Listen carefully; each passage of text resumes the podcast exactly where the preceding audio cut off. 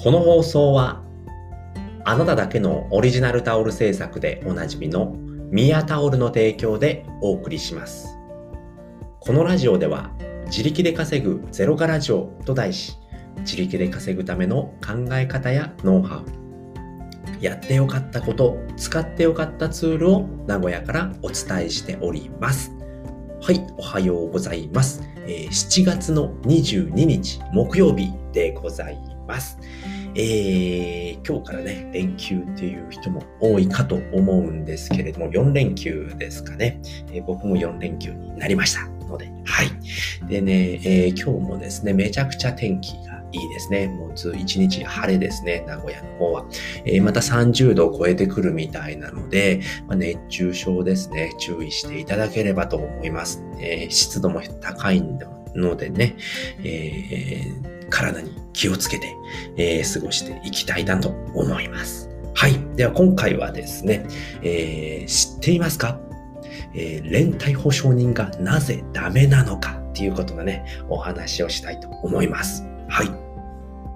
えー、ちょっとお金のお話なんですけれどもね、連帯保証人、えっ、ー、と、皆さんはなんでダメなのかって知ってますかね、えー、まあ、借金を肩代わりしなきゃいけないとか、えー、と、まあ、保証すればいいんでしょうっていうふうに考えている方も多いかと思うんですけれども、もう僕はね、もうそういうふうに思っていましたね。でも、連帯保証人って絶対になっちゃダメだよっていうふうに言われていたんですけれども、その理由っていうのはね、僕全然知らなかったんですね。なんでダメなのか、なんで親にもそうやって止められたことあります？僕もね、連帯保証人になってほしいって言われたこともあったんですけれども、まあ、親のね、猛反対にえー、猛反対を受けて、えー、ならなかったんですけれども、なんでダメなのかっていうことがね、昨日分かったんですよね。それをね、ちょっとね、皆さんにお届けしたいなということで、なぜ連帯保証人がダメなのかっていうことをね、今からお話をしたいと思いますので、ぜひね、最後まで聞いていただければなと思いますので。はい。ということでね、今回はね、知っていますか？連帯保証人がなぜダメなのかっていうことでね、これ3つのポイントがあるわけですね。3つのポイントっていうか、そういったね、権利があるんですけれども、まあ、連帯保証人っていうのと保証人っていうものがあるんですね。で、その連帯保証人と保証人っていうものでも全くこれ別物なんですね。で、保証人っていうのは、えっ、とですね、えっ、と、3つの権利があるわけですね。権利と、えー、2つの権利と1つの利益っていうものがあるんですね。で、これ簡単に言っておくと、えっ、と、1つ目が、え催告の公弁権。これちょっとめちゃめちゃ難しいんですけれども、催告の公弁権っていうのがあるんですね。1つ目。で、2つ目は、え検索の公弁権っていうのがあるんですね。で、3つ目は、分別の利益という、この3つがあるんですね。で、この3つっていういうのは、保証人には認められているんですね。で、連帯保証人には、えー、全て認められていないっていう、この違いがあるんですね。で、保証人っていうものはその3つが認められているので、いろいろね、あの、債権者に言うことができるんですね。うん。債権者にいろいろ言うことができる。だけど、えー、っと、連帯保証人っていうのは、えー、その3つの権利っていうのが認められていないので、何も言うことができない。なので、もう結論言っちゃうと、えー、債務者と連帯保証人っていうのはもうほぼイコールなんですね。返済責任、もうほぼ同じ返済責任を負わされるということなんですね。なので、お金を貸すときだったり、えー、僕の場合で言うとマンションを、えー借りる時だったかな。友達がマンションを借りるときに連帯保証人になってくれっていうことを言われたことあるんですけれども、えっ、ー、と、そういった時に連帯保証人っていうのを、えー、つけられるんですね。まあ、大体連帯保証人しかつけられないんですけれども、保証人っていうのは僕は見たことないですね。保証人をつけてくれっていうのは聞いたことがないので、まあ、そういった全然違うんですね。で、それを一個ずつ説明していくんですけれども、まず催告の公弁権っていうのは何なのかっていうと、えー、っとね、まずはね、借りた本人に催促してくれって言える権利なんですよね。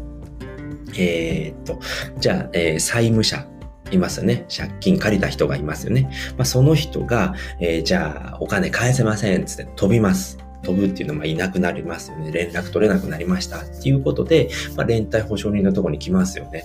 あ、じゃあお金返してくださいねって債権者が言いに来ますよね。そう言ってきたときに、連帯保証人っていうのは、じゃあ、まず本人に催促してくれよっていうふうに言える権利がないんですよね。だ言えない。だからもうお前払ってくれよって言われたら、そういうこと言えないんですよね。なのでもう払うしかないっていうことなんですよね。これが一つ目の催告の公弁権ですね。じゃあまず、借りた本人探していいです。それ催促してくれよっていうことが言えなくなるっていうことですね。で、二つ目は、えー、検索の公弁権っていうことがあるんですね。で、これ何かっていうと、えっ、ー、と、債務者の財産を探してほしいって言える権利なんですね。これどういうことかっていうと、じゃあ A さんがお金借りましたと。で、えー、B さんが連帯保証人になりました。で、えー、っと、債権者っていう人がいるわけですよね。じゃあまあ銀行ね。え C 銀行にしましょうか。C 銀行が、じゃあ A さんにお金を貸してましたよ。で、A さんは飛びました。いなくなりました。で、そしたら C 銀行っていうのは B さんね、連帯保証人の B さんに言いに来るわけですよね。お金返してください。でも B さんは A さんが、えー、財産を隠し持っていることを知っていましたと。あいつはお金はないけど土地を持っているんだよっていうことを知ってました。だけど、えっ、ー、と、B さんは、えっ、ー、と、C 銀行に言うわけですよね。あいつは土地持っているから、あいつから取ってくれよ。っていうふうに言うことができないんですよね。うん。そういった債務者が財産を隠し持っているから、そいつの財産からお金取れよっていうことも言えない。そういう権利もなくなるわけですよね。連帯保証人っていうのはそういう権利もないんですよね。だから、えっ、ー、と、来たらもう払わないといけないっていう風になってくるんですよね。うん。で、えっ、ー、と、これが二つ目ですね。検索の公弁権っていうやつですね。うん、で、三つ目、えっ、ー、と、分別の、えー、利益っていうものがあるんですね。これは何かというと、えっ、ー、と、保証人が複数人いれば、借金を頭割りにできるんですよっていうことなんですね。そういう利益っていうのが働くんですね。で、何かっていうと、まあ、借金が100万円ありましたと。で、えっ、ー、と、債務者が飛びましたと。でも保証人が5人いますよっていう風な場合に、えー、1人当たり20万円ずつ払えばいいですよっていう風になるんですね。そういった、えーと、分別の利益っていうのが、あの保証人の場合だと認められているわけですね。だから、えっ、ー、と、保証人5人います。えっ、ー、と、債務者が飛びました。100万円借りてました。だったら、1人20万円ずつ払ってくださいねって終わるわけなんですね。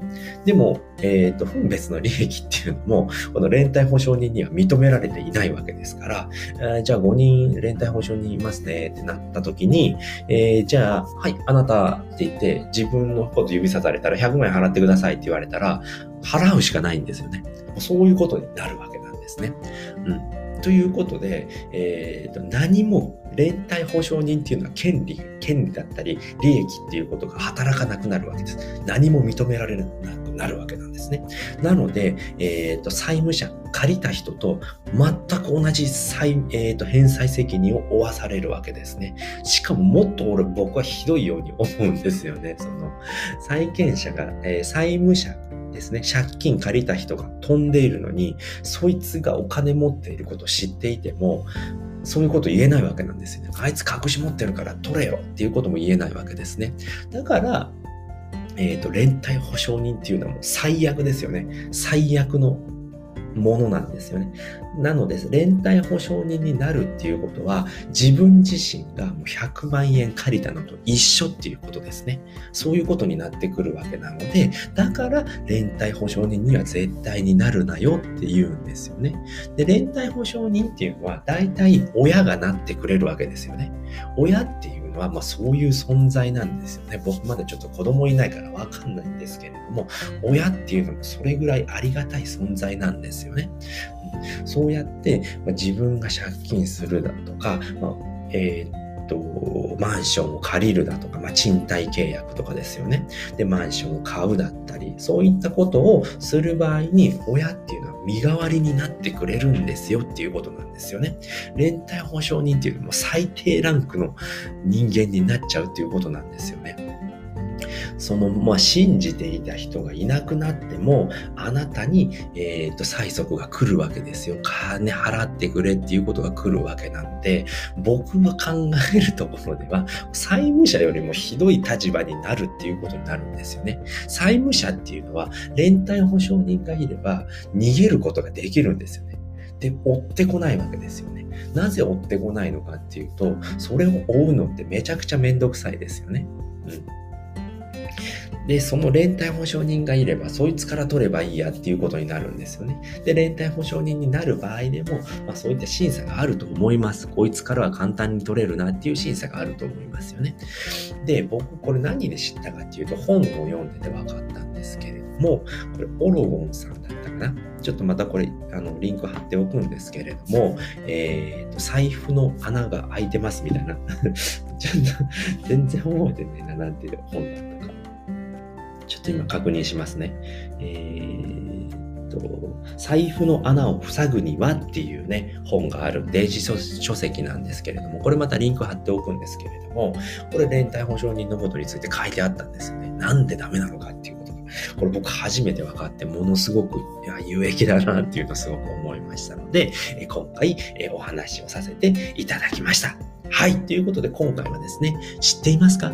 え連帯保証人がなぜダメなのかっていうことでね、お話をさせていただきました。え連帯保証人と保証人っていうのは全く別物であって、連帯保証人っていうのは債務者とほぼ同じ返済責任が負わされるんですよっていうことですね。なぜじゃあお金を借りる債務者に連帯保証人をつけるのかっていうと、まあ、債権者ですね。お金を貸した方っていうのは、えー、簡単に、えー、借金を取り戻すことができる連帯保証人をつけるわけなんですよね。で、僕が思ったことっていうのは、まあ、債権、債務者よりも、お金借りた人よりも、えー、連帯保証人っていうのは、ものすごい責任を負わされるんですよっていうことですね。この人からは簡単に取れるから、えー、こいつが逃げてもさ、えー、お金を貸した人が逃げても簡単に取れるから、その人っていうのは何も権利、利益、権利や履歴、利益っていうのは何もなくなる人っていうことになるんですよっていうことですね。だから絶対になってはいけません。なる場合っていうのは自分がもうあそんだけ借金をしただとか、えー、そそれだけね、マンション借りたりだとか、そういったものを保証してあげるよっていうことができる場合じゃないと、えー、連帯保証人にはなっちゃいけませんよっていうお話でございました。はい、ということで今回はですね、知っていますか？連帯保証人がなぜダメなのかっていうお話をさせていただきました。えー、今回お話聞いていただいてよかったな、楽しかったな、また聞きたいなと思った方は、ぜひいいねやコメント、えー、フォローしていただけるとめちゃくちゃ喜びますので、ぜひよろしくお願いします。はい、ということでね、回はこの辺りで終わりたいんですけれども、えー、合わせて聞きたいにはですね、税金ってこんなに違うのっていうお話をさせていただいております。えー、お金関係のお話でございますね。え過去にね、そういったね、税金ってこんなに違うのっていうお話をしておりますので、えぜひね、そちらもね、聞いていただければなと思いますので、え今回貼っておきますので、ぜひ参考にしていただければと思います。はい。ということで今回はこの辺りで終わりたいと思います。えー、最後まで聞いていただいてありがとうございました。バイバーイ。